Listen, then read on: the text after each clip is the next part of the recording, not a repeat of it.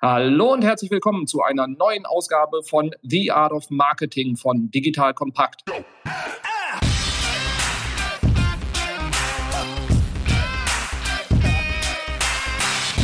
Mein Name ist Robin Heinze. Ich bin Mitgründer und Geschäftsführer der Online-Marketing-Agentur Morefire. Und heute behandeln wir das spannende Thema Content Marketing in meinen Augen einer der effektivsten und nachhaltigsten Wege im Online-Marketing, um eine Marke aufzubauen, Autorität zu werden und natürlich dann auch Kunden gewinnen und zu binden. Und deswegen bin ich sehr, sehr froh, einen illustren Gesprächspartner hier bei mir virtuell zu haben, und zwar den Ben Hamanos. Ben, stell dich doch mal kurz vor und erzähl dann gerne im Anschluss, wie du Content Marketing beschreiben würdest. Ja, hi Robin, danke, dass ich hier zu Gast sein kann in einem einem Podcast von Digital Kompakt. Das ist mir eine große Ehre. Ich finde es super, dass es jetzt seit kurzer Zeit einen Marketing-Podcast gibt für Marketing-Fans und Freaks wie mich. Und ja, wer bin ich? Bin äh, Principal Marketing Manager EMEA bei HubSpot seit Ende letzten Jahres. Also mitten äh, oder kurz vor der Krise in ein neues Unternehmen reingerutscht mit vielen spannenden Herausforderungen in dieser Zeit. Davor war ich in verschiedenen Unternehmen schon als Marketingleiter oder Marketingmanager unterwegs, habe ein breites Set von Content Marketing als Schwerpunkt bis hin zu PPC Marketing, Social Media, SEO. Also in sehr vielen Disziplinen habe ich mir ein breites Wissen angeeignet, aber auch so eine Kernkompetenz im Bereich Content Marketing, Conversion Optimierung. Und wenn man noch ein bisschen weiter zurückgeht, dann findet man auch raus, dass ich mal Extremsportler war und das eigentlich auch so mein Einstieg in die Marketingwelt war, weil weil ich sehr schnell gelernt habe, wie man sich als Person vermarkten muss und wie man auch einen Mehrwert leistet und welche Verantwortung da auch mitkommt, Personal Branding zu betreiben oder auch für eine Firma zu stehen. Das heißt, als Sportler auch das Equipment zu haben, gut in Szene zu setzen, also auch gesponserter Sportler zu sein, auch nicht nur irgendwie fürs Ego nutzt, sondern auch der Marke einen Mehrwert liefert. Und ich habe immer sehr nah an der Community gearbeitet. Also ich war immer sehr nah an der Zielgruppe dran, an den Kindern, die damals dann, das war im Bereich Inlineskaten, mein Sport, die dann auch diese Skates gekauft haben und dann direkt auch vor mir standen. Also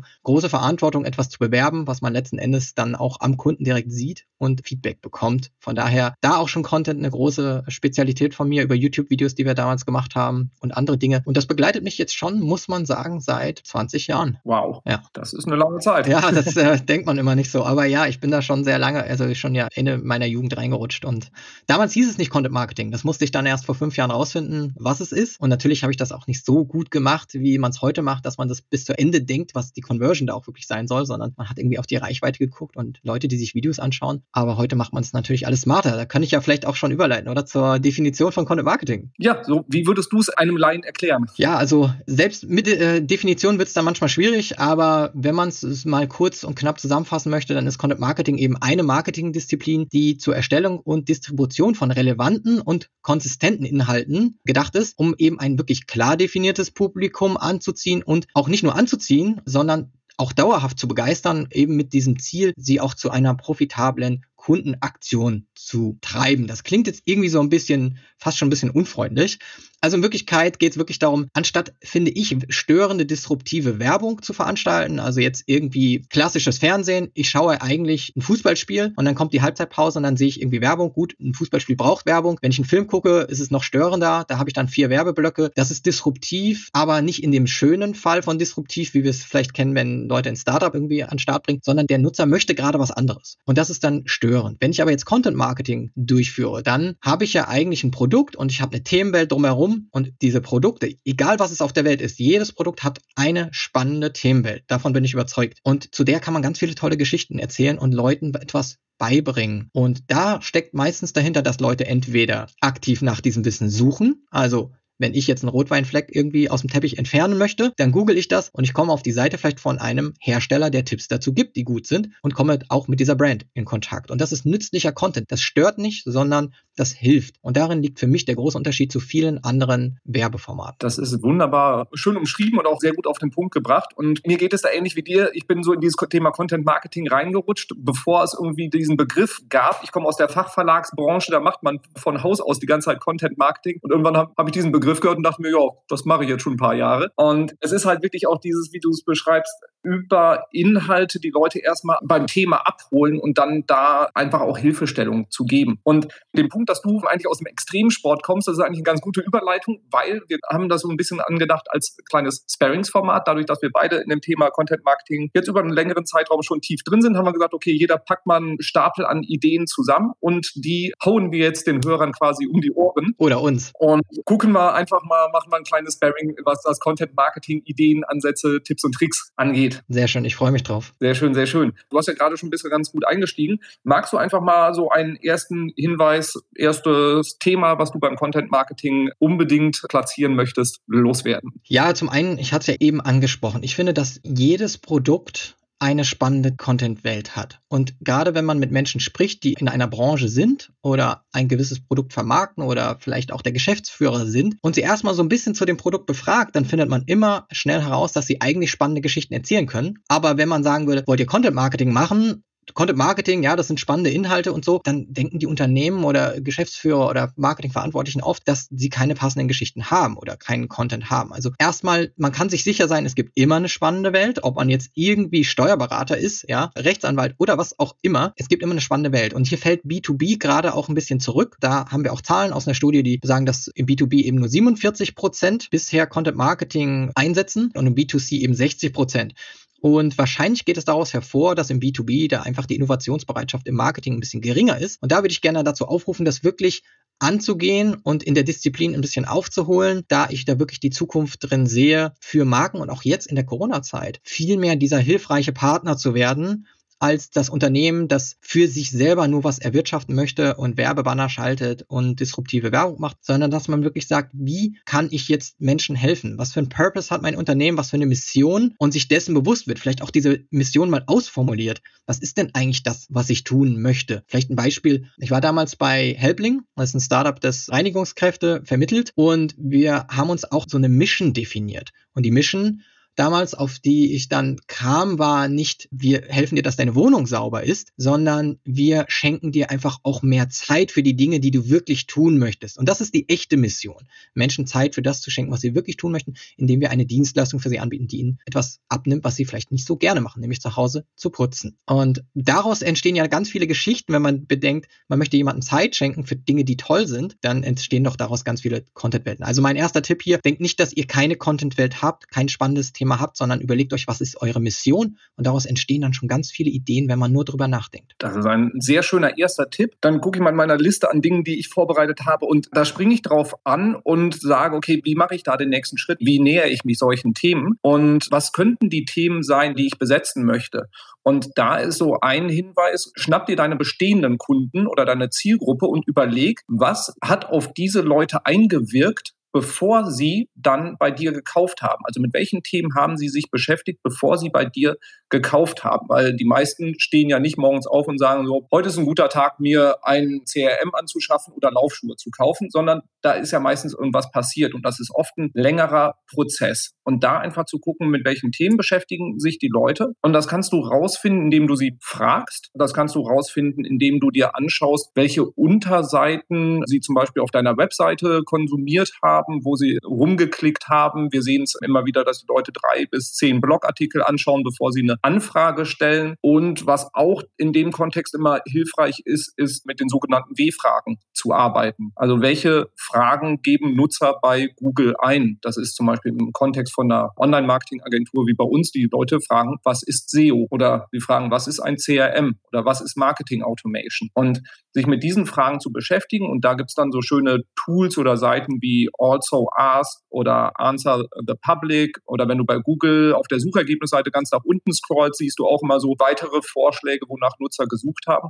Und sich damit mal beschäftigen und daraus dann halt eben entsprechend diese Themencluster, die Ben angesprochen hat, dann auch diese zu bilden. So, das ist mein Tipp aufbauend auf dem, was Ben vorgeschlagen hat. Sehr schön. Finde ich auch super wichtig, so diese Themencluster zu bauen, weil ich habe ja schon irgendwie kurz gesagt, es gibt immer viele Themen oder jeder hat eine Themenwelt und ich finde es schön, dass du nochmal irgendwie herausgestellt hast, meistens ist die auch viel größer, als man denkt und irgendwann kommt man sogar dahin, dass man wählen muss. Also man hat dann so viele Themen, dass man sogar den Fokus suchen muss, was wirklich für einen relevant ist. Ja, definitiv. Also ich meine, wenn ich mir anschaue, zu welchen Themengebieten ihr bei HubSpot Content veröffentlicht, also das ist ja, sag ich mal, auch, geht auch relativ weit weg dann irgendwie vom Produkt, weil ihr ja einfach eine extrem große Präsenz habt. Und wenn, wenn man das als Orientierung nehmen würde, wenn man mit dem Thema Content Marketing startet, dann verzettelt man sich definitiv total. Ja, es kommt immer natürlich auf die Ressourcen an. Wir haben natürlich Content Manager, SEO Manager und so weiter und arbeiten natürlich auch mit unterstützenden Content Agenturen und so weiter zusammen. Wir haben eine große Content Welt und dann kann man sich weiter entfernen vom Kern, der ja eigentlich auch Marketing Automatisierung oder CRM Plattform wäre. Und ja, inzwischen haben wir sogar Tipps zu, wie macht man diese Formel in Excel Sheets so.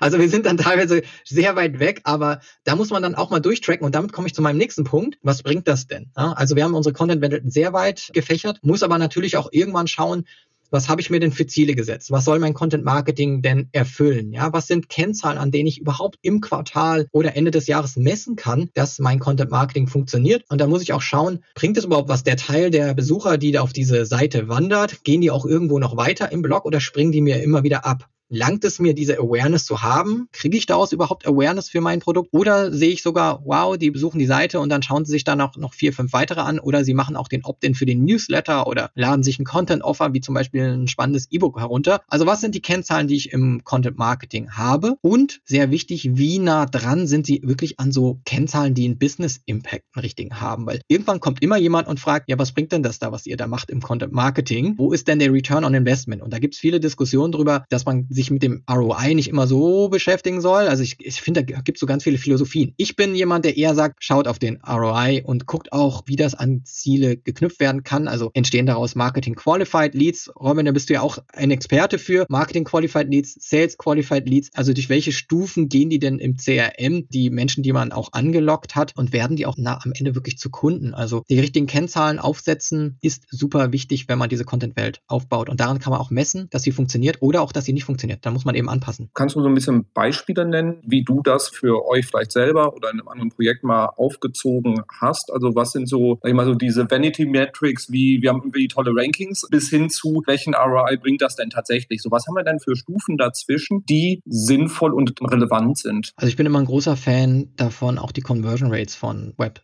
Pages zu betrachten. Also mir ist es sehr wichtig zu schauen, habe ich jetzt eine 0, irgendwie 3 Conversion Rate von Besuchern auf der Seite, also vielleicht auch um mal das mir hier reinzuwerfen, so eine Zahl, also man befindet sich schon in sehr niedrigen Bereichen, je nachdem, wie breit man in den Themen auch geht und kann jetzt nicht erwarten, dass Menschen was googeln und 20 Prozent davon tragen sich in den Newsletter ein. Also da ist man in sehr niedrigen Bereichen eher unterwegs. Aber ich habe zum Beispiel in meiner Zeit damals bei einem anderen äh, Tech-Unternehmen gesehen, dass der deutsche Content zum Beispiel viel höher konvertiert als englischer Content bei deutschen Usern. Also es war sehr sinnvoll, dass wir damals oder ich die Chance hatte, hier im deutschsprachigen Markt das Blog aufzubauen und wir konnten wirklich sehen, Menschen, die am Ende konvertieren, also wirklich konvertieren und die Testversion des Produktes nutzen, dass die dann irgendwie eher so bei 1,7 Prozent vielleicht liegen, als von Englisch zu deutschen Nutzern bei 0,3 oder so. Also es gab sehr, sehr deutliche Unterschiede in der Conversion Rate. Und wenn man das hochrechnet auf eine gewisse Zahl von Traffic, dann macht das schon signifikanten Unterschied, ob man einen guten Content lokalisiert und auf Deutsch hat, der sich gut anfühlt oder gute Content-Themen hat, die wirklich konvertieren oder ob man dann eben ein paar Prozentpunkte auch drunter liegt. Und das konnten wir in allen regionalen Märkten sehen, ob das jetzt Portugiesisch, Spanisch, Englisch oder Deutsch war, dass es relevant ist, erstmal in der lokalisiert auch Content anzubieten. Lokalisiert heißt auch nicht nur Dinge zu übersetzen, sondern wirklich auf den Markt angepasst die Themen zu ziehen. Und wenn ich jetzt auf sowas wie den Podcast gehe, den wir ja auch haben, das ist für uns ein neues Projekt, das bei HubSpot seit April, The Digital Helpdesk, da setze ich mir auch Ziele im OKR-Verfahren. Also ich finde das System, da möchte ich jetzt gar nicht so detailliert eingehen, kann man auch googeln. Ist auf jeden Fall ein ambitioniertes System, das sich viele Tech-Unternehmen vornehmen oder viele Startups.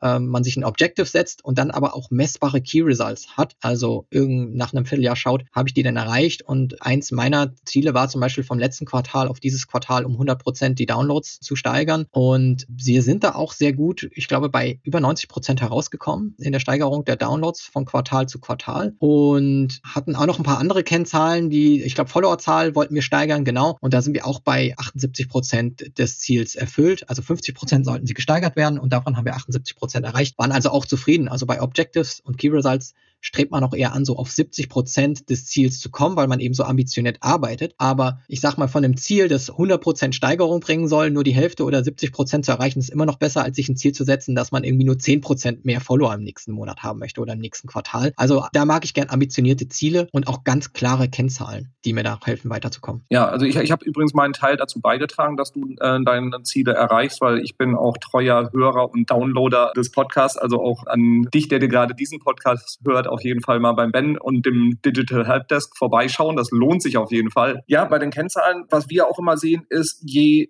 spitzer ein Thema, umso besser sind die Conversion Rates. Also das heißt, wenn wir zum Beispiel auch irgendwie Landingpages mit E-Book-Downloads machen und da Google Ads sehr präzise drauf schalten, kriegen wir zum Teil auch zweistellige Conversion Rates rein. Wenn aber jemand einen Blogartikel liest und da ist dann irgendwie so ein Störer integriert, wo ein E-Book angeteasert wird, da liegen wir halt eben dann bei ein bis drei Prozent, wenn es irgendwie gut läuft. Und das hängt einfach davon ab, wie breit ein Thema ist. Wenn wir im B2C-Kontext sind, wo es dann nachher darum geht, vielleicht auch irgendwie über E-Commerce Produkte zu verkaufen, deutlich schwieriger irgendwie die Leute einzufangen als im sehr speziellen B2B-Bereich, wenn ich halt eben was exakt passendes habe. Ist auch so die Erfahrungswerte bei uns, die wir da haben. Und das ist eigentlich auch ein sehr, sehr gutes Thema, dieses Zielsetzung, weil es wird sehr, sehr unterschätzt. Und das leite ich jetzt einfach mal dann von da aus weiter zum Thema Customer Journey. Denn mein Content hat unterschiedliche Ziele, je nachdem, in welcher Stufe der Customer Journey, also des, des Kaufentscheidungsprozesses, ich die Nutzer adressieren möchte. Und da müssen wir dann erstmal auch klar definieren, sagen, wir machen Content entlang der Customer Journey. Das heißt, wenn ich Nutzer, die mich noch überhaupt nicht kennen, die ganz am Anfang im Entscheidungsprozess stehen, ansprechen möchte, muss ich komplett andere Inhalte machen als die, die kurz vorm Kaufabschluss stehen. Und alle sind für Content affin. Alle sollten mit Content auch irgendwie bedient werden und nicht nur nur mit platten Werbebotschaften, so hier ist mein Produkt, kauf es, es ist sehr gut. Das funktioniert halt nicht mehr. Da grenzen wir uns nicht mehr ab. Und da sich erstmal diesen Kaufentscheidungsprozess anzuschauen, überlegen, welche Stufen durchläuft ein typischer Kunde bei mir, welche Problemstellungen, welche Fragen hat diese Person im Laufe dieses Prozesses. Das sind am Anfang andere als später. Und dann die entsprechenden Content Pieces zu planen, beziehungsweise die entsprechenden Inhalte erstmal zu planen, die entsprechenden Themen, noch gar nicht irgendwie denken, jetzt irgendwie schreibe ich einen Blogartikel zu, sondern erstmal, welche Antworten auf Fragen, die in diesem Entscheidungsprozess sind, muss ich liefern. Und wenn wir so die Customer Journey uns anschauen, haben wir so diese typischen Stufen so von erster Aufmerksamkeit, Awareness über Problem- und Informationsphasen, wo der Nutzer halt so ein bisschen tiefer geht und Vergleiche anstellt, bis hin dann zu dieser Entscheidungsphase und dann auch die Nachkaufgeschichten, um den Nutzer zu binden. Und wenn wir so in dieser Aufmerksamkeitsphase sind, dann geht es darum, auch erstmal neugierig zu sein. Formate, die vielleicht auch ein bisschen reißerischer, bildlastiger sind, Videos ähm, einsetzen, um überhaupt erstmal Nutzer für ein Thema zu triggern. Und später dann, wenn ich den Nutzer einmal so ein bisschen schon bei mir auf der Seite habe, vielleicht irgendwie auch im E-Mail-Verteiler drin habe, über Informationen, die den Mehrwert herausstellen, auch da nicht vom Produkt sprechen, sondern immer den Nutzen fokussieren, Content einfach auch als Mehrwert verstehen und den Nutzer da dann Richtung Entscheidung bringen, wo es dann auch darum geht, so ein bisschen wie im Vertrieb, so dieses Thema Einwandbehandlung, USPs herausstellen, Vergleich mit anderen Anbietern machen, um da dann halt eben so den letzten Anstoß zu geben, den Kauf auch zu tätigen. Genau, und dann noch final danach, wenn der Nutzer gekauft hat, Service-Content, FAQs beantworten. So, was hat der Kunde für Fragen und da auch wieder präsent sein, um halt auch ein gutes Gefühl nach dem Kauf zu geben. Also zum Thema Customer Journey, A, die Kennzahlen definieren, weil in der Awareness-Stufe ist Traffic eine super Kennzahl. In der Decision-Phase, wo der Nutzer kaufen soll, ist Traffic nicht unbedingt die, die entscheidende Kennzahl. So, die Kennzahlen definieren und dann halt entsprechend auch die richtigen Content-Inhalte Content-Inhalte ist, glaube ich, gedoppelt so ein bisschen. Also die richtigen Inhalte für diese Phase im Entscheidungsprozess präsentieren. Bin ich vollkommen bei dir. Ich glaube, das ist auch etwas, was total untergehen kann, äh, wenn ich da jetzt initial davon spreche, dass man eben Menschen begeistert und anzieht und du jetzt eben nochmal super herausgestellt hast, dass es um eine Journey geht, der ja auch nicht endet damit, dass man was verkauft hat, sondern wie wir bei HubSpot ja immer sagen, man nutzt lieber das Flywheel-Prinzip als jetzt das Funnel-Prinzip. Also ich finde, in Abschnitten kann man so Funnel haben und ergeben die auch Sinn. Und ich würde jetzt den Leuten nicht sagen, schmeißt alle den Funnel irgendwie weg. Aber in Abschnitten braucht man den eben und dann kommt der nächste Abschnitt und der nächste Abschnitt. Und eigentlich ist es eben dieses Flywheel-Prinzip, bei dem man sagt, umso mehr Kunden man gewinnt, desto schneller dreht sich halt das Flywheel für ein Unternehmen, desto erfolgreicher wird man, weil man eben diese Evangelists auch heranzieht, die die Marke so cool finden, weil sie auch immer wieder nochmal was bekommen, obwohl sie schon Kunde sind und nicht so, wie wir es halt von vielen Prinzipien kennen. Sobald man irgendwie Kunde ist, das kennen wir ja, und einen Vertrag irgendwo unterschrieben hat, fühlt man sich immer schlechter behandelt als der Neukunde der ja immer die besseren Konditionen hat und man muss, ich will jetzt gar nicht die Branche nennen, aber immer, man muss seinen Vertrag kündigen, um dann bessere Konditionen zu bekommen. Und das fühlt sich einfach nicht gut an. Es fühlt sich besser an, wenn man irgendwie proaktiv irgendwie Infos und Content bekommt und ein paar Infos dazu, was kann ich denn mit meinem Produkt machen und wo kriege ich sonst noch irgendwie gute Tipps und dass sich jemand meldet. Also dieser Kontakt auch immer bleibt und nicht nur, wenn man dann irgendwie wieder kündigt und dann jemand zu so einer Rückholaktion irgendwie antritt. Also immer in Kontakt bleiben und immer Content produzieren. Für alle Stages finde ich ein super Tipp von dir. Du hast jetzt gerade zwei Buzzwords fast irgendwie reingeschmissen. Einmal das Thema Funnel und einmal das Flywheel als Abgrenzung dazu, um damit ein bisschen mehr Kontext zu geben für Leute, die noch nicht so intensiv in diesem Thema drin sind. Kannst du da einmal einen kurzen Abgleich machen? Was ist was genau? Ja, also der Funnel, ich jetzt natürlich zweimal so die englischen Begriffe benutzt. Der Funnel ist eigentlich der Trichter und so kann man sich den natürlich auch vorstellen im Marketing, dass man sagt, du hast es ja gesagt, Traffic ist am Anfang wichtig. Also Traffic bedeutet, ganz breit kommen Menschen auf eine Webseite. Und man kann sich sicher sein, man konvertiert niemals 100% eines Traffic. Das heißt, vielleicht wandelt man nur 2-3% um, was auch ein guter Wert sein kann, je nach Angebot, die dann eben einen Schritt weitergehen. Die tragen sich ein für das Event, für das kostenlose Webinar, für das E-Book. Die wollen den Newsletter. Also sie gehen einen Conversion-Schritt weiter und die sind jetzt auch vielleicht keine Unbekannten mehr, sondern wir haben deren Kontaktdaten und wir können sie anschreiben und sagen, lieber Robin oder wie auch immer. Das heißt, es, es entsteht ein Kontakt. Kontakt aus einem Unbekannten. Und irgendwann merkt man auch, wenn man die richtigen Tools vielleicht benutzt, dass es auch signalisiert wird, dass jemand nicht nur den Content gut findet, sondern inzwischen verstanden hat, was für ein Produkt man hat und diese Person hat auch signalisiert, ein Problem zu haben, das das Unternehmen lösen kann. Und dann kommt zum Beispiel die Übergabe an das Sales-Team, das dann vielleicht sich meldet. Oder dann kommt vielleicht die E-Mail von dem B2C-Unternehmen, das dann sagt, hey, teste doch mal unser Produkt. Oder hey, wir haben jetzt gerade irgendwie eine super coole Aktion, irgendwie 20% Discount, Osteraktion oder Weihnachtsaktion. Also, dass man auf jeden Fall sich dessen bewusst ist, was die User machen und dann dementsprechend im sogenannten Trichter diese Information schickt. Meistens hört es dann aber auch auf. Wie ich gesagt habe, die Kunden sind gewonnen, die fallen unten durch den Trichter irgendwie durch. So von den 100 Prozent sind dann 5 Prozent unten angekommen und die werden dann aber leider nicht mehr beachtet. Und da ist das Flywheel eben ein Kreislaufmodell, das eben genau auch diese Stages des Anlockens und Begeistern und dann zum Kunden umwandeln und auch in einen Evangelisten, also in jemanden, der so ein Fan ist, dass er Brand Ambassador ist. Gutes Beispiel, Apple. Die Leute, die dann gekauft haben, die sind dann so Amplifier, die verstärken das Ganze und ziehen noch mehr Leute an, die das kaufen wollen. Und das ist eigentlich das, wenn eine Marke richtig stark wird. Dass man dann eben an in Flywheel-Stufen denkt, in Kreislaufmodellen und nicht so wenig nachhaltig irgendwie nur an den kurzen Sale und diese Person ist aber irgendwie so ein bisschen verbrannt und kommt auch nicht wieder, weil sie sich nicht gut behandelt fühlt. Und ein Upsell oder Neukauf ist ja günstiger an einen Kunden, den man schon hat, in der Akquise als jetzt Akquise und Neukundenakquise. Also auch das vielleicht nochmal gegenrechnen, ist wirklich etwas, das unterschätzt wird. Sehr schön, sehr schön, weil genau diese Unterscheidung zwischen Funnel oder beziehungsweise dieses Missverständnis von einem Funnel-Prinzip ist auch was, was uns in letzter Zeit ziemlich umtreibt, weil die Grundmechanik, dass man Leute versucht, so ein bisschen näher an den Kauf heranzuführen, ist jetzt irgendwie dank irgendwelcher Social Media selbsternannten Gurus, die dann irgendwie äh, dieses Funnel-Prinzip sehr, sehr hoch heben, ist so ein bisschen pervertiert worden. Und mir hat jetzt auch einmal ein Bekannter irgendwann geschrieben, ich wurde hart gefunnelt.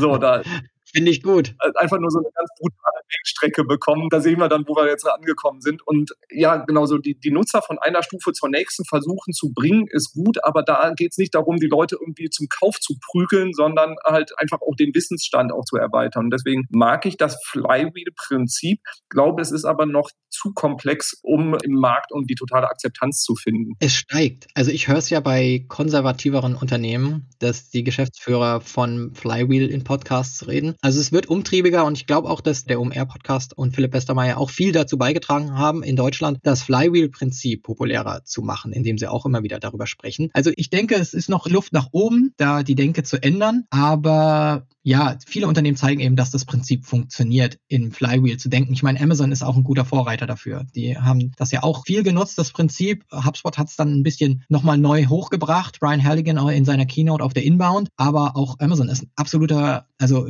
wenn man sich das Unternehmen anschaut, von vorne nach hinten, ist es das Flywheel, ja. Also sie behalten die Nutzer in sich drin und finden immer wieder neue Wege zu begeistern und ja, Amazon Prime Video ist einfach verdammt guter Content, auch um Leute an sich zu binden und immer wieder drin zu halten im Flywheel. Und da haben sie aber auch noch viele andere Maßnahmen. Und das, äh, das ist das große Ziel, eigentlich nie die Verbindung abbrechen zu lassen zu dem Nutzer. Sehr schön, sehr schön. Ich packe auf jeden Fall in die Show Notes auch noch weiterführende Infos zu dem Thema Funnel versus Flywheel mhm. oder Funnel plus Flywheel mit rein, weil es lohnt sich definitiv, sich damit zu beschäftigen. Ist aber zu komplex oder dann zu, oder kann, kann man einen komplett eigenen Podcast nochmal zu machen. Ja. Können wir dann an späterer Stunde nochmal genau. nachholen. Sehr schön. Wer ist dran mit Tipp? Ich glaube, du bist dran, ne? Oh, bin ich schon wieder dran. Dann habe ich noch einen ganz guten. Und zwar eins meiner Lieblingsthemen ist der Call to Action. Der wird ganz oft vergessen oder falsch formuliert. Und im Content Marketing braucht man einen Call to Action. Also man hat sich formuliert, was ja eigentlich das Ziel meines Content Marketing ist. Und dann bricht man das herunter und sagt, okay, Teil dieses Content Marketing ist es vielleicht E-Books zu produzieren oder YouTube-Videos zu haben oder was auch immer dieses Content Piece ist. Aber was ist denn am Ende der Handlungsaufruf? Und wenn man ein Video konzipiert und sich mal überlegt, ja, okay, was ist der nächste Schritt des Nutzers, wenn er es geguckt hat, dieses YouTube-Video, gibt es denn einen Call to Action? Was soll er denn machen? Man sollte niemals annehmen, dass die Menschen von selber wissen, was der nächste Schritt ist. Und das kann man ihnen auch überhaupt nicht verdenken. Die schauen sich vielleicht ein nettes Beauty-Video an, ja, haben jetzt hier einen super guten Tipp für eine Gurkenmaske gerade bekommen. Trotzdem kann man nochmal einen Call to Action einbauen und sagen, was ist jetzt der nächste Schritt? Was sollst du jetzt machen? Hey, wenn du mehr Tipps haben willst, dann komm doch mal in unseren Blog oder hey, weißt du was? Unsere coolen Tipps gibt es jetzt auch Ohr. Wir haben jetzt irgendwie den super Gurkenmasken-Podcast, also was auch immer man sich da ausdenken kann. Habt einen Call to Action. Sagt den Leuten, wo die Geschichte weitergeht. Und das ist ja auch eigentlich dieses Flywheel-Prinzip. Die Geschichte geht immer weiter. Also lasst die Leute nicht einfach so fallen. Ich finde, es geht nicht nur darum, Leute jetzt irgendwie zu funneln. Das ist jetzt das neue Wort, das ich gelernt habe. Funnelt die Leute nicht, sondern seht es andersrum. Wo könnt ihr noch weiter nützlich sein und wo erzählt ihr die Geschichte weiter? Finde ich ein ganz wichtiges Ding.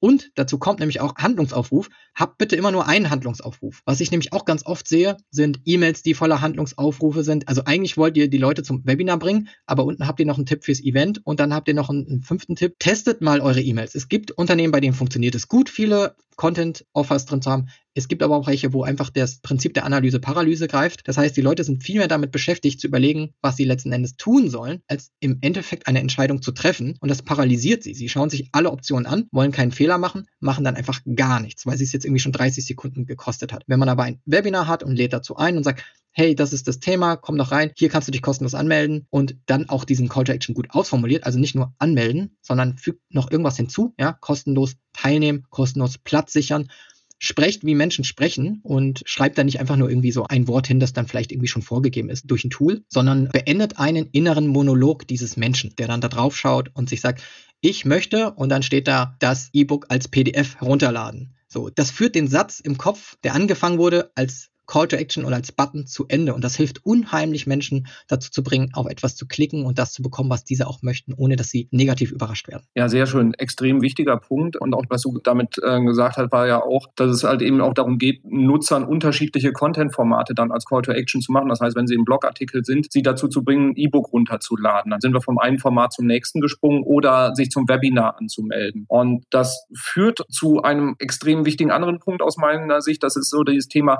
Content Content-Formate, Thema Content Recycling, verschiedene Abwandlungen zu nutzen, weil wenn wir so mit Kunden sprechen und über Thema Content Marketing reden, ist so eine der ersten Fragen, ja, wie soll ich den Blog denn auf meiner Seite integrieren? Und Content ist ganz stark assoziiert mit irgendwie Text und ich muss einen Blog machen. Und ja, ein Blog zu machen kann durchaus sinnvoll sein. Ja, Blog ist auch eine interessante Form von Content Marketing, also sie ist nur wirklich nicht exklusiv und die einzige, sondern es gibt so viele verschiedene Formen, also von schriftlichen Sachen, wo wir dann einen Blog Blog haben, aber wo wir auch E-Books, Checklisten, White Paper, Case Studies, Studien sind auch ein wahnsinnig tolles Content-Marketing-Instrument, wo geschrieben wird, wenn es darum geht, SEO-Rankings zu kriegen, Lexikon, Glossarartikel, FAQs zu behandeln. Das sind alles Textformate. Und lieber Hörer, du hörst gerade einen Podcast, das ist übrigens Content Marketing. Also, also gibt auch Audio- oder auch Videoformate wie YouTube, die extrem gut funktionieren, Infografiken. Also ich glaube, diese Aufzählung könnten wir jetzt noch im Sparing noch zehn Minuten weitermachen, was es alles gibt. Ja. Das Spannende ist einfach zu gucken, was passt zu deiner Zielgruppe, wie konsumiert die. Wenn du Leute hast, die mit dem Smartphone unterwegs sind, eher, dann ist es ein anderer Konsum, als wenn du zum Beispiel den Vertriebler, der viel im Auto Zeit verbracht hat, vor Corona zumindest und demnächst auch wieder wirkt, brauchst du andere Formate oder du hast halt eben als Zielgruppe den Buchhalter oder Einkäufer in einem Unternehmen, die sitzen viel am Desktop. So. Und da einfach zu gucken, welche Formate konsumieren die Leute, auf welchen Geräten und auch was passt zu den Themen, die ich bedienen möchte. Und davon dann abhängig machen, welche Formate du bespielst. Vor den Formaten sollte aber klar sein, welche Inhalte du machst. Das heißt, es bringt nichts, wenn du dich nur mit Formaten beschäftigst, sondern die Inhalte müssen gut sein. Und wenn du ein Content Piece gefunden hast, was in einem Format super funktioniert, dann bitte auch recyceln. Also das heißt, wenn du irgendwie einen tollen Blogbeitrag hast, der richtig abgeht, ja, dann machst du noch ein Webinar dazu oder ein Video und machst noch eine E-Book-Checkliste, sonst was dazu, weil das Thema kommt ja zum Fliegen und du kannst so die Leute einfach eine Stufe weiterbringen. Ich finde, Content Recycling ist das Megathema. Also super guter Punkt, dass ich den gar nicht auf meiner Liste stehen habe. Shame on me, auf jeden Fall. Das ist ein super guter Punkt, weil ja, so ist das halt mit einem Schwergewicht wie dir im Ring. Da kriegt man dann auch ein paar gute Dinge um die Ohren gehauen.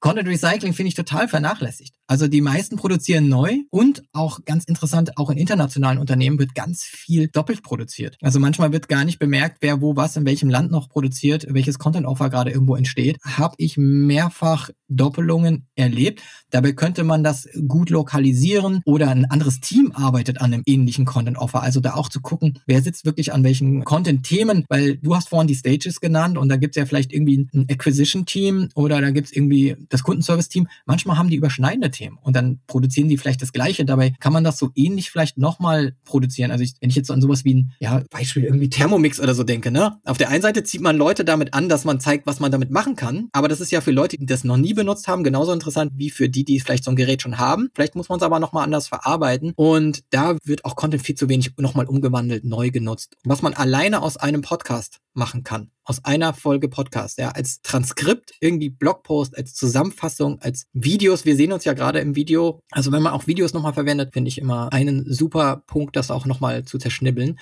und bringt mich auch zu einer Zahl, die ich auch gelesen hatte, und zwar, dass sich laut der Content Marketing Trend Studie im B2C 54 Prozent mehr Zeit für die Content-Erstellung wünschen und beim B2B 58 Prozent mehr Zeit für die Erstellung. Ich bin eher dafür, Robin, korrigiere mich, wenn du es anders siehst, dass die Leute überlegen sollten, wie sie ein aus ausgewogeneres Verhältnis hinbekommen, weil ich habe das Gefühl, aus meiner Erfahrung wird immer viel in die Produktion gesteckt, wenig in die Distribution. Ja, definitiv. Ich meine, da können wir gleich auch noch einen separaten Punkt zu machen. Aber was du halt eben sagst, auch die Energie auch in die Erstellung von Content auch sehr fokussiert zu stellen und nicht permanent irgendwie so dieses, ähm, wir, wir müssen ja neuen Content, wir müssen neue Blogartikel irgendwie reinbringen. Ich hatte auch noch mal gehört, dass HubSpot irgendwie ein mehrköpfiges Team hat, die nur Artikel quasi aktualisieren. Mhm. In so vielen Blogs schlummern totale Leichen, die null Aktualität mehr haben, die kein Mensch mehr interessiert. Die könnte man auch mal entsorgen. Auf der anderen Seite liegen da Schätzchen, die einfach nur mal aktualisiert werden müssten. Absolut. Und verlieren Rankings, weil andere neuen Content schaffen, aktualisieren und es fehlen ja manchmal nur Kleinigkeiten. Also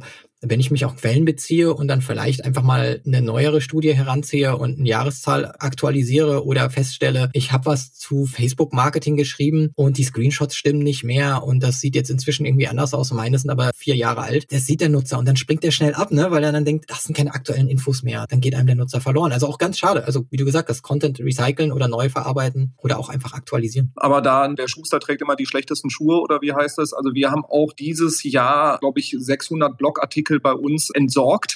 Oh, wow. Die, die hatten wir auch so aus der Historie einfach mitgeschleppt und haben da jetzt auch mal ein riesen Aufräumprogramm gestartet. Das bindet echt Ressourcen, deswegen sowas bitte immer von Anfang an implementieren. Wir bloggen halt seit zehn Jahren, haben da sag ich mal, so, so ein bisschen Legacy dabei gehabt und sind halt eben jetzt auch hingegangen, deutlich weniger neue Sachen zu produzieren, sondern die bestehenden Sachen zu aktualisieren, neue Zahlen reinzuspielen, damit die einfach für die Nutzer wieder einen höheren Mehrwert haben. Ja. Darf ich kurz mal fragen, hast du gerade gesagt, 600 habt ihr entsorgt oder aktualisiert? Entsorgt. Ui, also die habt ihr richtig dann URLs jetzt irgendwie irgendwo hin umgeleitet oder sind weg oder? Genau, wir hatten auch sowas wie doppelte Inhalte, also dass, dass irgendwie schon drei Leute über das Thema Google Ads Qualitätsfaktor geschrieben haben. Das haben wir dann zusammengelegt zu einem Artikel, zwei haben das Zeitliche gesegnet, einfach geguckt, also da auch mit Metriken dran gegangen, so wie viele Rankings haben die, wie viel Traffic haben die, haben die noch Backlinks, also da einfach zu gucken, welches ist der stärkste davon und da dann die Power drauf umzuleiten. Ja. Als wir damit so durch waren mit diesem Mammutprojekt, kam dann ein Google Core Update, das heißt, heißt, wir konnten die Auswirkungen nicht sauber messen und wie mit vorher, nachher. Da hat Google uns einen ziemlichen Strich durch die Rechnung gemacht. Aber einfach, wenn man nutzerzentriert denkt,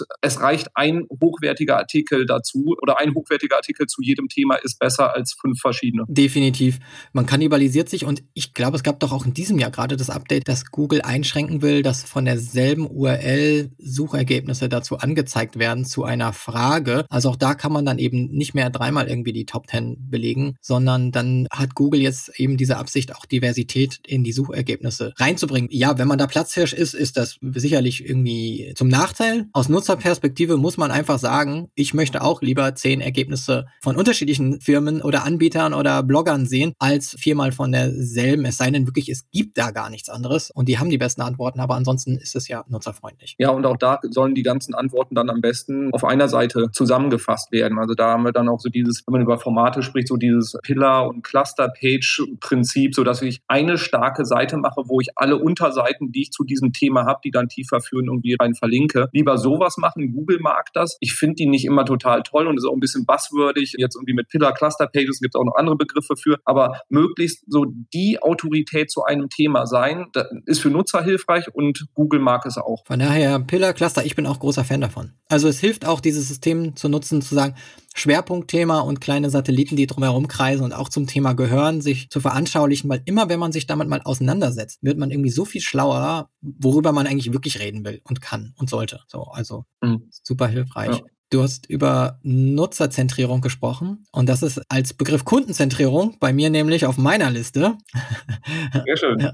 Und ist mir ein super wichtiges Thema. Ich rede sehr gerne darüber. Ich teile sehr gerne auch Posts dazu, weil mich kundenzentrierte Unternehmen begeistern. Letzten Endes ist es ein wirklich auch sehr schwer misshandeltes Buzzword inzwischen, weil ich das Gefühl habe, Kundenzentrierung wird oft ja genannt, aber sie ist irgendwie nicht wirklich sichtbar oder in der Kultur von Unternehmen schon verankert verankert. Ich glaube, dass wir uns alle, egal wie gut wir uns in allen möglichen Marketingdisziplinen auskennen sollten und die Technologie und Mechanismen verstehen, wir uns alle viel mehr mit Psychologie beschäftigen sollten. Denn wir haben sehr oft den Eindruck, wir müssten die Seite noch besser designen. Was heißt überhaupt besser? Wir haben alle den Eindruck, die Menschen haben technische Barrieren, haben sie meistens nicht. Die meisten Systeme, die man inzwischen benutzt, sind so gut. Ob es jetzt ein E-Commerce-System ist, ob es ein CMS ist, dass die Menschen eigentlich schon wissen, wie es funktioniert. Also wir haben keine technischen Barrieren. Deswegen sind es meistens Motivationsfaktoren, die nicht vorliegen. Und sich damit zu beschäftigen, kann im Content Marketing einfach unheimlich viel Erfolg bringen, weil, wie du schon gesagt hast, du hast eine Facebook-Anzeige, lenkst die Leute auf eine Landingpage und es ist dann nicht gut, wenn man sich nicht mit Erwartungshaltungen von Menschen beschäftigt. Das ist auch so eines meiner wichtigsten Prinzipien, die Erwartungshaltung erfüllen. Denn wenn ich eine Facebook-Anzeige habe und ich sage ganz klar, ich habe hier ein E-Book zu Podcasting und jemand klickt drauf und kommt auf die Landingpage Landingpage hat diesen einen Call to Action, den ich genannt habe, nämlich wirklich nur einen. Du hast ja ein E-Book und das dreht sich um Podcasting, ja, oder ist Gärtnern oder was auch immer. Nur das ist da. Dann ist die Reise doch einfach. Ich habe ja schon auf die Anzeige geklickt. Ich habe schon mein Ja gegeben, dass ich das haben will. Ich gehe da drauf. Dann zu konvertieren ist natürlich viel einfacher.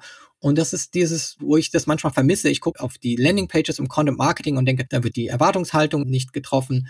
Da fehlt mir der Social Proof, also wirklich der Beweis dafür, dass ich hier gerade keinen Fehler begehe, weil wenn ich Content Marketing mache und auf mich aufmerksam machen will und die Leute kennen mich nicht, ich bin jetzt irgendwie eine neue Firma in dem Bereich, dann ist es trotzdem irgendwie gut, wenn ich nachweisen kann, dass schon Leute sich das runtergeladen haben, sich schon bedankt haben, das super finden, herausstellen können, was ist der Nutzen von diesem E-Book gewesen, die investierte Zeit ist die gut investiert gewesen, ist das Produkt gut. Also da auch immer darauf eingehen, wie gehen die Menschen rein, weil Emotionen oder emotionale Ebenen sind manchmal viel wichtiger als zu überlegen, muss muss der Button irgendwie drei Pixel größer oder kleiner sein und konvertiert deswegen mein Content nicht. Also Psychologie, lieber da mal Theorien aufstellen oder Hypotheken, äh, Hypothesen, nicht Hypotheken, warum etwas nicht konvertiert. Sehr schön, ja, total unterschätztes Thema auch, wirklich so Kundenzentrierung, Nutzerzentrierung, denn was wir oft feststellen ist, dass wenn Unternehmen auch mit dem Thema Content beginnen, reden sie aus sich selbst heraus, über ihre eigenen Themen, über sich als Unternehmen und nicht aus der Perspektive eines Nutzers. Also es geht darum, so das Unternehmen sendet und nicht, was interessiert den Nutzer eigentlich. Und es ist ein sehr, sehr psychologisches Thema und du hast gerade auch das Thema Emotionen angesprochen. Und das nutze ich mal als Aufhänger, um ein Vorurteil auch so ein bisschen zu widerlegen, weil Content Marketing ist sowohl für B2B als auch B2C interessant oder relevant und wichtig. Du hast ja auch vorhin schon die Zahlen gesagt. Ich glaube, es war doch ein deutlicher Überhang der B2C-Unternehmen, die Content Marketing nutzen im Vergleich zu B2B. Ja. Und auch B2B B2B-Unternehmen sollten sich intensiv damit beschäftigen und auch da ruhig in Kategorien wie Emotionen denken, denn auch B2B-Entscheider handeln emotional. Und auch da einfach zu gucken, welche Probleme, welche Herausforderungen haben eigentlich Menschen in Unternehmen. Also nicht, welches Problem hat ein Unternehmen, sondern der Mensch in dem Unternehmen. Also vor welchen Herausforderungen steht der Leiter einer bestimmten Abteilung, der Einkaufsleiter zum Beispiel, der kriegt Druck von oben, weil er muss gewisse Kriterien, Quoten erfüllen, nach denen er oder sie halt Rabatte raushandelt. Ein Marketingleiter wird daran gemessen, wie viel Leads er reinholt. Ein Salesleiter wird daran gemessen, wie viel Umsatz er macht. Und das ist alles Druck, der auf diese Menschen einwirkt und die suchen nach Lösungen für diese Probleme.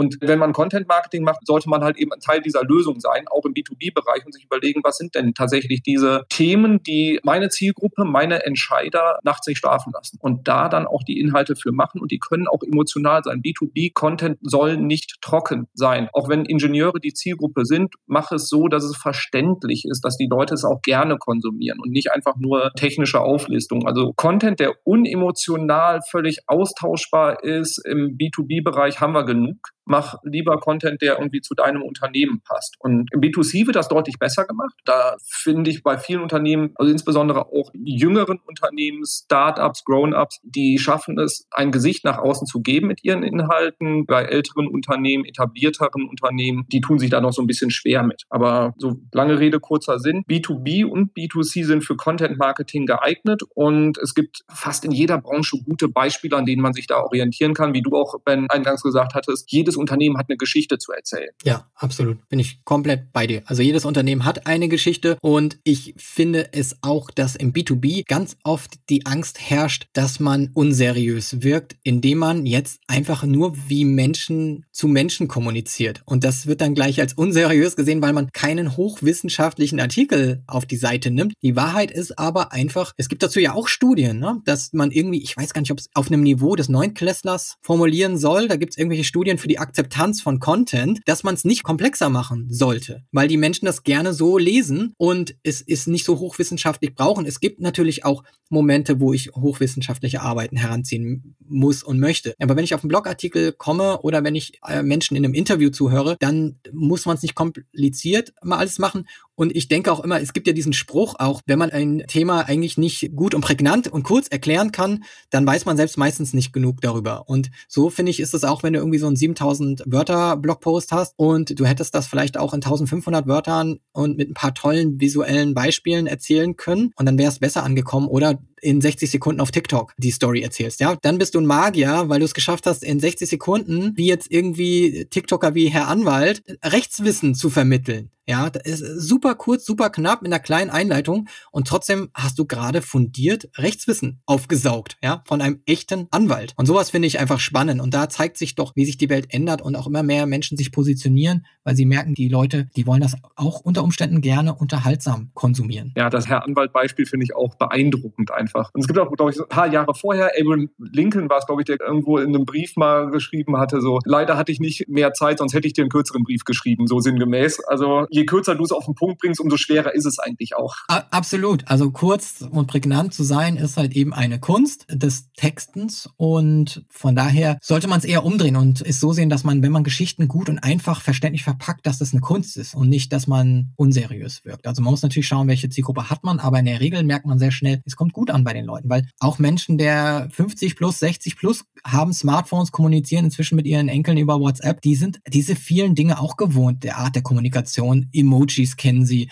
und so weiter. Das ist alles nicht fremd. Also muss immer schauen, wie ist die Zielgruppe und muss man vielleicht jetzt nicht Vorstände so adressieren. Ja, also vielleicht finden die das dann unpassend, vielleicht aber auch nicht. Aber sich damit auch wirklich gut befassen, finde ich einen wichtigen Punkt, unterhaltsam zu bleiben. Sehr schön. Wir haben schon eine ganze Reihe an Punkten. Haben wir noch was? Ja, einen Punkt hätte ich noch. Und ich weiß gar nicht, ob ich den so sagen sollte. Ich arbeite ja für ein Technologieunternehmen, HubSpot, ja. Ist eine CRM-Plattform. Wir haben ja eigentlich alles, was so mit Customer Experience zu tun hat. Trotzdem stelle ich mich immer gerne hin und sage, kommt jetzt nicht und kauft einfach ein Tool und denkt, es löst eure Probleme. Auch wenn da Marketing-Automatisierung draufsteht, braucht ihr Strategen, die sich dran setzen und erstmal überlegen, was sind eure Ziele und was wollt ihr überhaupt erreichen. Strategen wie vielleicht Robin, mit dem ich hier gerade im Gespräch sitze. Also ich glaube, du hast es ja wahrscheinlich sehr oft diese Gespräche geführt und weißt ja auch, dass dann zu sehr angenommen wird, die Technologie löst das Problem und ich brauche vielleicht auch kaum interne Ressourcen. Aber das ist eben nicht der Fall. Diese Maschine ist super wichtig und die Technologie. Aber in meinen Augen, Strategie kommt zuerst, Zielsetzungen kommen und dann überlegt man sich, welche Technologie löst mein Problem. Sehr guter Punkt. Ich meine, wir haben das auch, es kommen Unternehmen auf uns zu und sagen so, ich habe hier jetzt das und das CRM oder die Marketing Automation Lösung angeschafft. Was mache ich denn jetzt damit? Und ja, da ist dann der dritte Schritt vor dem ersten irgendwie gemacht worden. Erst Strategie, Zielsetzung und dann Technologie. Was sind denn ansonsten, sage ich mal, Tools, Technologieanbieter oder Systeme, wir brauchen jetzt keinen Namen nennen, aber was sind Tools, wo du sagst, die sollte man sich dann im Laufe der Zeit zulegen? Also je nachdem, wie man natürlich aufgehangen ist, gibt es ja eigentlich so dieses Dreigestirn, das man eigentlich braucht, dass man Marketing, dann Sales und dann Kundenservice bieten kann und dafür auch bestmöglich gute technische Lösungen. Die Menschen wollen, wenn sie Kunden geworden sind oder auch schon um Kontakt aufzunehmen zu einem Vertriebler, vielleicht gerne einen Chat inzwischen nutzen. Das sind, sind Dinge, die, die muss man sich überlegen, was man da alles anbieten will. Zuerst hat man halt einfach eine Strategie, die man ausrollt. Okay, wir wollen jetzt Content Marketing machen. Wir wollen über Inhalte begeistern. Wir wollen dann, dass diese Inhalte einem Vertriebsteam übergeben werden. Die sollen eben diese Kontakte erst erhalten, wenn wir festgestellt haben, dass diese Kontakte interessiert und passend sind. Und dafür braucht man Systeme und keine Excel-Sheets, in denen man händisch Dinge einträgt, weil in Echtzeit kann ich auch nicht bearbeiten, dass sich gerade für das E-Book irgendwie 800 Menschen irgendwie begeistert haben und die dann händisch nurturen, nennt man das dann, also irgendwie weiterführen und weiter feststellen, wofür die sich noch interessieren. Dafür braucht man einfach Systeme, die dann messen. Diese Person hat die Produktseite besucht, kriegt dafür noch mal eine Punktzahl im System hinten, die man vorher festgelegt hat. Diese Person hat drei, vier, fünf, sechs, sieben Artikel durchgelesen, hat abonniert irgendwie unsere Newsletter. Also all diese Kriterien müssen gemessen werden. Und wenn man sich überlegt, das wünscht man sich, das ist mein Idealszenario, dann geht man raus und schaut, welche Technologie kann das denn? Welche ist in meinem Preissegment? Welche hat die Funktion, die ich brauche? Was erwarte ich mir für einen Return on Investment? Und erst dann sucht man sich was. Und man muss sich auch wirklich im Klaren sein, man braucht Menschen, die das bedienen. Also das ist ein Kostenfaktor, den sollte man im Kopf mit einberechnen, weil es bringt ja nichts irgendwie, wenn ich im Monat irgendwie vier, fünf fünfstellige Beträge für irgendein System ausgebe und am Ende habe ich keinen, der es qualifiziert und gut bedienen kann.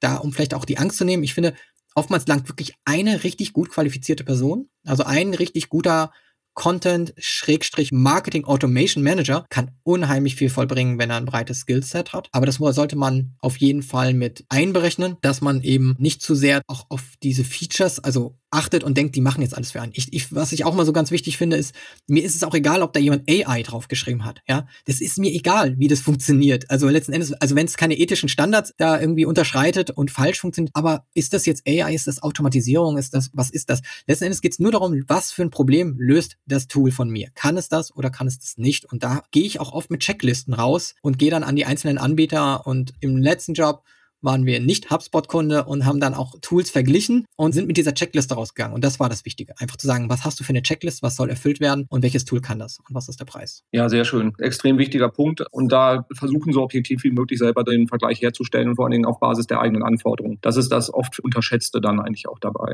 Ich gucke mal in meiner Liste. Einen habe ich noch. Da haben wir auch äh, im Vorgespräch länger drauf rumgeritten und es ist eigentlich so auch ein total vergessener Bereich, ist eigentlich dieses ganze Thema Content Outreach. Also ich habe Content erstellt und dann kommen die Leute nicht von alleine, sondern ich muss ja auch dafür sorgen, dass mein Content irgendwie gesehen wird. Und so eine Faustformel, die man sich da, glaube ich, ganz gut merken kann, ist so, wenn ich ein Euro in die Produktion von Content investiere, sollte ich noch einen zweiten bereithalten, um halt eben auch Menschen dazu zu bringen, diesen Content zu sehen. Sprich, wenn ich noch keine SEO-Rankings habe, auch Google Ads zu schalten, um Leute auf Blogartikel, auf E-Books zu schicken. Wenn ich ein Video produziert habe und das noch keiner bei YouTube findet, dann sollte ich vielleicht auch YouTube Ads schalten oder mal bei Social Media Plattformen gesponserte Beiträge machen, wo die Videos dann auch gezeigt werden, um, um darüber einfach auch dann in die Bewegung zu kommen, um auch zu gucken, welche Themen funktionieren überhaupt und welche nicht. Und machst du das dann teilweise auch per AB-Testing? Also habt ihr dann vielleicht auch bei Social Media Anzeigen verschiedene Dinge laufen? Kann man ja auch machen, indem man ja so verschiedene Dinge auch ausprobiert, um herauszufinden, welche Ads funktionieren am besten oder wie macht ihr das? Äh, unbedingt. Zum Beispiel im Bereich SEA machen wir so, dass wir auch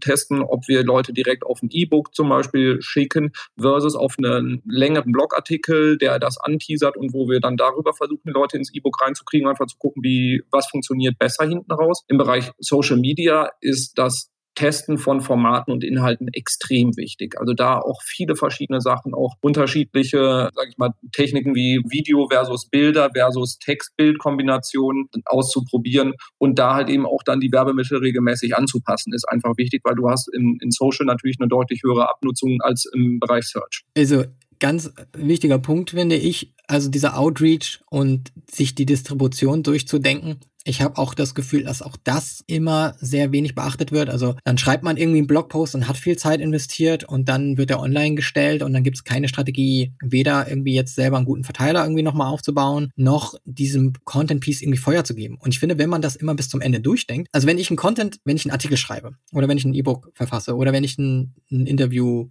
für einen Podcast führe, dann habe ich oft schon so im Kopf ein Bild davon, wie das eigentlich in Social Media kommuniziert wird. Also das mache ich schon, glaube ich, seit 15 äh, Jahren so oder 10 Jahren so, dass ich mir immer am Ende auch vorstelle, okay, und wie ist es dann, wenn das jetzt live wäre und dazu ist ein Visual Live und was, ist das Vorschaubild? Also ich denke mir immer so gern diese Story zu Ende. Also so ein bisschen so, was ist, wenn dann das Feuerwerk kommt und das Ganze irgendwie live geht? Weil ich mir überlege, wie reagieren dann die Menschen und finden die das wirklich attraktiv und gut? Und das hilft mir aber auch, einen Blogartikel besser zu machen oder ein Interview besser zu skripten, weil ich dann überlege, was ist hier der Fokus, was ist eigentlich der Kern der Geschichte? Weil am Ende muss ich ja in irgendeinem kurzen Tweet das unter Umständen kommunizieren, worum es hier gerade geht. Und wenn ich das irgendwie nicht mal kann, also mir noch nicht zu Ende gedacht habe oder es mir schwerfällt, merke ich auch, dass ich eigentlich vielleicht mit dem Content ein Problem habe. Und wie du schon gesagt hast, guter Content wird nicht von alleine gefunden. Also wir leben nicht in so Zeiten, wo irgendwo irgendwie noch so ein wilder Westen herrscht, dass man sagt, hier, ich hau das da raus und da sind so wenige Mitbewerber, ich kann da einfach mal was irgendwie platzieren, sondern überall ist ein harter Kampf um Aufmerksamkeit und dieses Spiel muss man wirklich sehr gut beherrschen, auch sich die Dinge zu Ende zu denken und zu überlegen, wie kriege ich jetzt noch Traction für dieses Content Piece, weil schon schade, wenn man irgendwie zwei Tage an einem Artikel sitzt, den dann einfach über den Newsletter an irgendwie 150 Leute schickt, davon irgendwie 10% den anschauen und das sind 15 Menschen. Wenn es die richtigen sind, ja, okay, wenn es die Entscheider sind und man hat sein Ziel erreicht. Aber ganz oft ist es einfach dann schade, wenn man die Distribution auch nicht richtig unterstützt. Also jetzt mit einer Person, die da vielleicht nochmal Feuer gibt oder ich finde auch ein Budget investiert. Ganz viele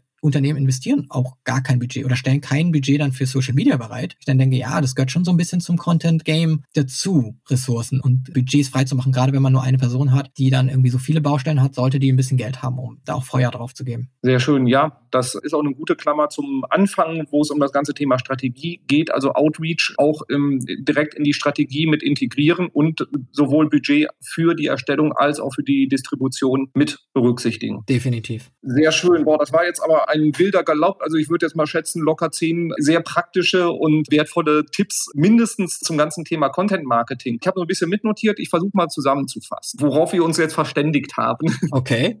Das Thema Content generell extrem wichtig ist, um sich auch zu differenzieren vom Wettbewerb, um wahrgenommen zu werden als Autorität, als Marke sich zu stärken und auch wirklich Kundengewinnung und Bindung darüber zu betreiben. So dieses Thema auch Flywheel-Gedanke, um immer wieder auch neue Impulse Impulse zu geben, Kunden glücklich zu machen.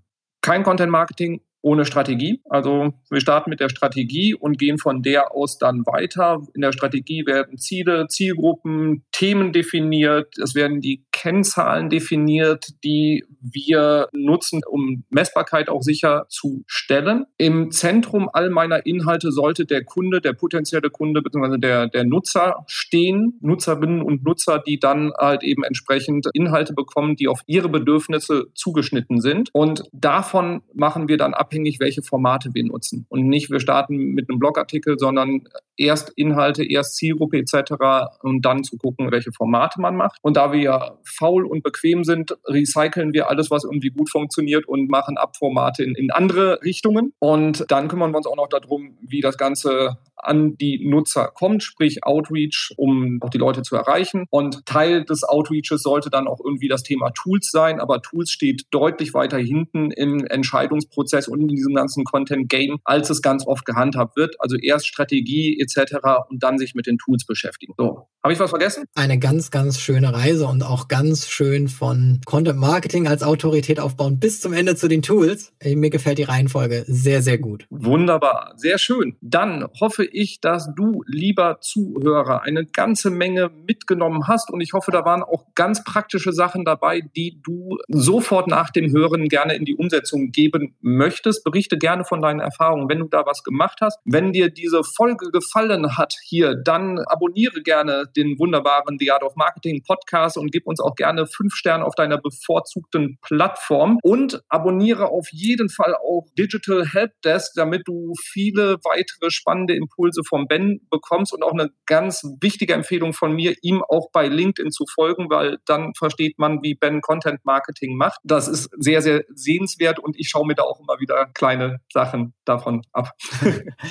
Wir sind da ja rege im Austausch, was LinkedIn angeht und teilen genau. unser Wissen, wie, wie das da funktioniert. Und ja, danke auch dafür, Robin, dass wir darüber eigentlich unsere ja, erste Kontaktaufnahme irgendwie auch hatten, ne? also über die Social Media und Networking. Also tolle Plattform und hat uns auch näher aneinander gebracht. Bis hierhin. Sehr schön. Ben, vielen, vielen Dank für deine Zeit, für die wertvollen Impulse. Ich glaube, die Leute mit dir in Kontakt treten, einfach auch auf LinkedIn dich wahrscheinlich anhauen. Super gerne. Gerne auf LinkedIn. Da bin ich eigentlich recht aktiv und dann kann man sich mit mir auf jeden Fall vernetzen. Oder wenn man sich noch nicht ganz traut, den Follow-Button drücken, dann kann man zumindest im Feed sehen, was ich immer so treibe. Sehr schön. Das ist auf jeden Fall lohnenswert. Dir, lieber Zuhörer, viel Spaß bei der Umsetzung und ich freue mich auf das nächste Mal. Bis bald. Tschüss. Ciao.